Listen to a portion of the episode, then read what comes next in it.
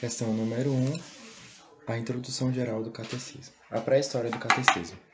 20 anos depois do término do Grande Concílio Vaticano II, o Santo Padre o Papa convocou uma assembleia extraordinária onde os membros eram todos os membros das diferentes assembleias episcopais.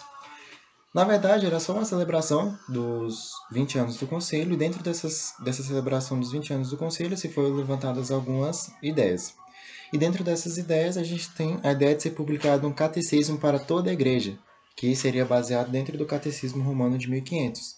Uma ideia que ela não surgiu a partir desse é, dessa celebração do concílio. Ela já havia sendo fomentada dentro da igreja há algum tempo, depois do concílio, mas que teve uma ideia é, essa ideia realmente tomou forma nessa celebração.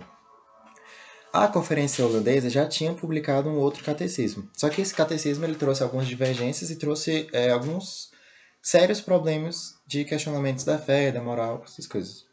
E os bispos sinodais votaram a favor em uma comissão composta por 12 bispos e cardeais que foi chamada pelo Papa, onde o objetivo era criar um compêndio ou até mesmo um catecismo que se pudesse colocar toda a doutrina da, da católica, não só a fé, como também a moral.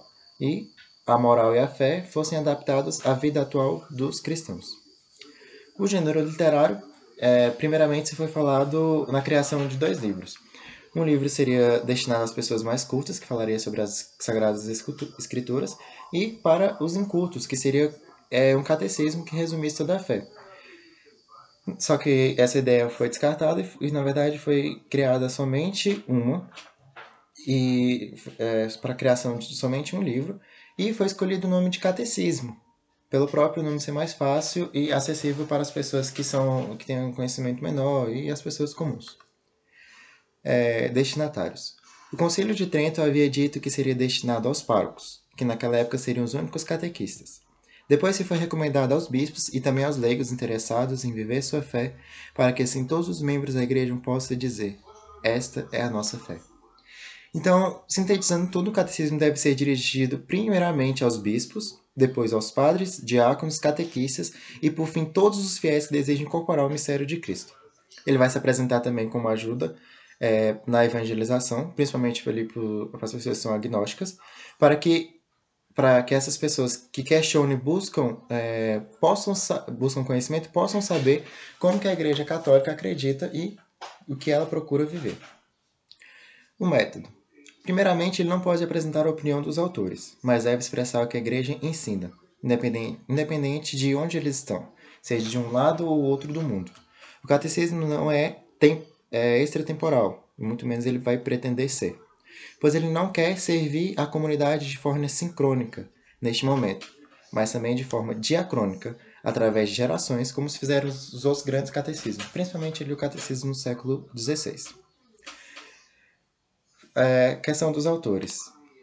Foram formadas três equipes de redação. Cada equipe de redação era composta por dois bispos é, pela parte da profissão de fé, foram responsáveis dois bispos, o bispo da Espanha e o bispo da Itália. A parte dos sacramentos, pelo bispo de Chile e da Argentina. A parte da moral, o bispo da França e da Inglaterra.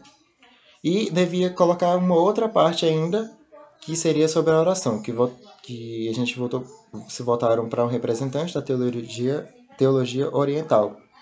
E não sendo possível escolher um bispo para tal, foi escolhido é, J. Carbon, que em Beirute, totalmente tomado em situações gramáticas, é, quase sempre dentro dos porões dos bombardeios, escreveu um texto muito bonito sobre a oração, que concluiu o catecismo. O arcebispo dos Estados Unidos ficou encarregado dos preparativos para um glossário para a igreja e para um glossário. A parte da língua, primeiramente se foi pensado em latim, mas visto que o latim era uma língua muito difícil para tradução às linguagens modernas, se preferiu por, pelo idioma operacional o francês. No entanto, o texto oficial deveria ser em latim. Então, primeiro se foi escrito é, na língua francesa para ser traduzido para as línguas dos primeiros países, para depois o texto oficial ser em latim. É, ela é uma obra de um direito pontifício, ou seja, é, ela vai ser uma obra do Colégio Episcopal e foi promulgado pelo Papa para toda a cristandade por força do magistério que lhe é próprio. é, em relação a isso, o novo catecismo, no tocante da estrutura jurídica, é, foi, é, foi considerado um bom exemplo de cooperação entre o primado e a colegialidade segundo o espírito do Concílio Vaticano II. O Papa ele não fala sobre a cabeça dos bispos, mas antes ele vai convidar seus irmãos dentro do episcopado a executarem juntos a sintonia da fé. E essa autoridade não é imposta de fora, mas vai dar o testemunho comum de um valor concreto e público se foi pensado numa estrutura cristocêntrica em relação ao catecismo, mas depois foi mudado pelo fato de, dessa desse, da cristocentria ter sido superada pelo teocentrismo. E depois a gente é, surgiu a ideia dele ser escrito conforme e na forma do reino do céu como uma ideia guia. E o catecismo ele vai ser dividido em quatro partes. A primeira parte é a profissão da fé, que vai ser dividida em duas sessões.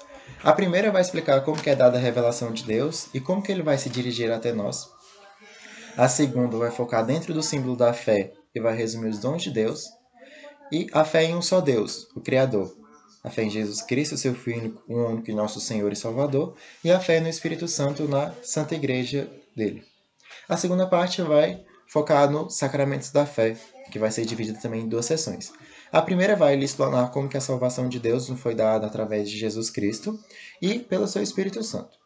E na segunda vai colocar particularmente os sete sacramentos da igreja, destrinchando e falando sobre cada um. Por que, que se chama assim, como que é celebrado eles, quem pode recebê-los e as demais coisas. A terceira parte vai ser a vida na fé, que vai apresentar o fim último do, do homem, o fim escatológico, as bem-aventuranças e como chegar até elas. E depois vai destrinchar os dez mandamentos da lei de Deus, de Deus explicando um por um, e explicando pra gente como é que é, cada mandamento vai influenciar na nossa vida, é, por que, ele foi escolhido e as demais coisas, destrinchando realmente essa parte. E a oração na vida da fé vai mostrar a importância da oração na vida dos cristãos na primeira parte. E na segunda vai destrinchar toda a oração do Pai Nosso em cada um dos versos para explicar como que o Pai Nosso ele vai ter influência dentro da nossa fé e de que forma isso pode ser redigido. E por fim, nós temos as hierarquias das verdades.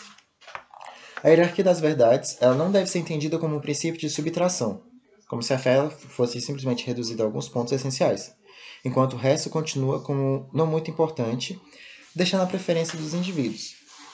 É, hierarquia das verdades significa muito mais do que um princípio estrutural orgânico, e não pode ser confundido com graus diversos de certeza. A hierarquia das verdades ela vai significar as diversas verdades de fé que são ordenadas em função de um centro, de um ponto central, e por dentro disso elas vão se orientar. Não vai significar que as verdades centrais não sejam, por isso, menos verdadeiras. Então, a, a, dentro do catecismo, as hierarquias das verdades vão aderir a três, os três critérios e vão ser particularmente importantes nesse sentido o mistério da Santíssima Trindade como ponto central dentro da hierarquia das verdades. Depois a gente vai ter o enfoque cristológico, como que toda a criação se volta para Cristo. E a estrutura orgânica global que, global, que vai se expressar em suas quatro partes. Que as quatro partes que nós acabamos de falar, da profissão da fé, dos sacramentos da fé, da vida e da oração.